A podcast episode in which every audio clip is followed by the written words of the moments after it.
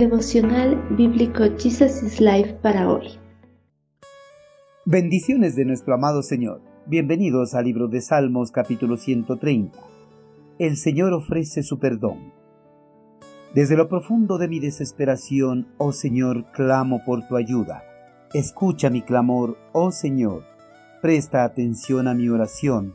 Señor, si llevaras un registro de nuestros pecados, ¿quién, oh Señor, podría sobrevivir?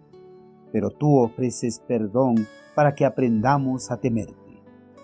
En tiempos agradables y prósperos de la vida, los seguidores de Cristo llevan una vida tranquila, y muchas veces en esa tranquilidad se olvidan de dar gracias a Dios por esa vida que llevan, se olvidan de que toda la prosperidad viene de sus manos, pero cuando su situación es contraria y son abofeteados por las tormentas de la vida, entonces realmente corren presurosos para llegar al trono de la gracia con rogativas fervientes e insistentes, buscando el pronto socorro del eterno Creador.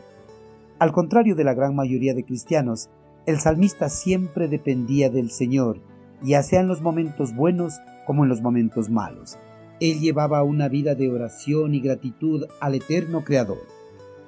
Alguien ha dicho que la mejor oración hecha al eterno Creador procede de una fuerte necesidad de ayuda de un corazón quebrantado. Justamente el salmista presentaba una desesperación profunda debido a los pecados de su nación.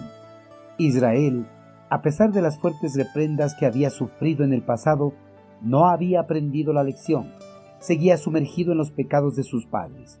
Un corazón consagrado al Señor no está tranquilo al ver que sus familiares están caminando directamente a la condenación, se desespera por hacer algo por ellos, para que no sean condenados. El salmista sentía una desesperación profunda por el futuro que le esperaba a su pueblo. No quería para nada que el pueblo nuevamente sufriera las consecuencias de sus pecados. Por eso acudió a la presencia del Señor a través de sus oraciones para interceder por sus pecados y los pecados de la nación. En la presencia del Señor, el salmista reconoció que si el Señor llevara un registro detallado de todos los pecados del hombre, nadie podría alcanzar la salvación.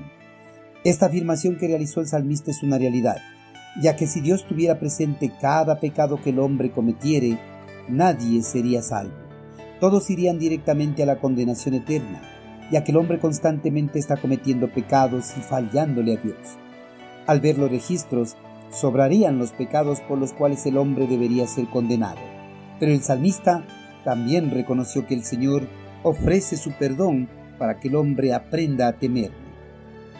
Si el eterno Creador marcara las iniquidades de los hombres en el sentido de llevar una cuenta detallada para hacerle pagar al contado, la situación sería absolutamente desesperante. Pero los hombres pueden estar eternamente agradecidos de que hay un camino para el perdón de los pecados. Hay perdón para el pecador culpable y hay perdón para el creyente. Este perdón es posible gracias al sacrificio que realizó Cristo Jesús en la cruz del Calvario. Con su sacrificio, el Señor cubrió la pena de todos los pecados pasados, presentes y futuros del hombre. Él pagó por todos los pecados y Dios puede perdonar libremente porque todas sus demandas justas fueron satisfechas por el sustituto perfecto. Queridos hermanos, el salmista ante la pecaminosidad de su pueblo se desesperó profundamente porque no quería que su pueblo nuevamente sea reprendido por sus pecados.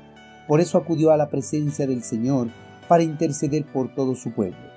Al igual que el salmista, si alguno de nuestros familiares, pese a haber aceptado a Cristo, persisten en sus vidas de pecado, debemos acudir al Señor e interceder por ellos, para que sus corazones sean sensibilizados y se aparten definitivamente de esa vida de maldad y no vayan a la condenación eterna. Hermanos, siempre debemos dar gracias al Señor por haber entregado su vida por nosotros. Gracias a su sacrificio, alcanzamos el perdón de nuestros pecados pasados, presentes y futuros.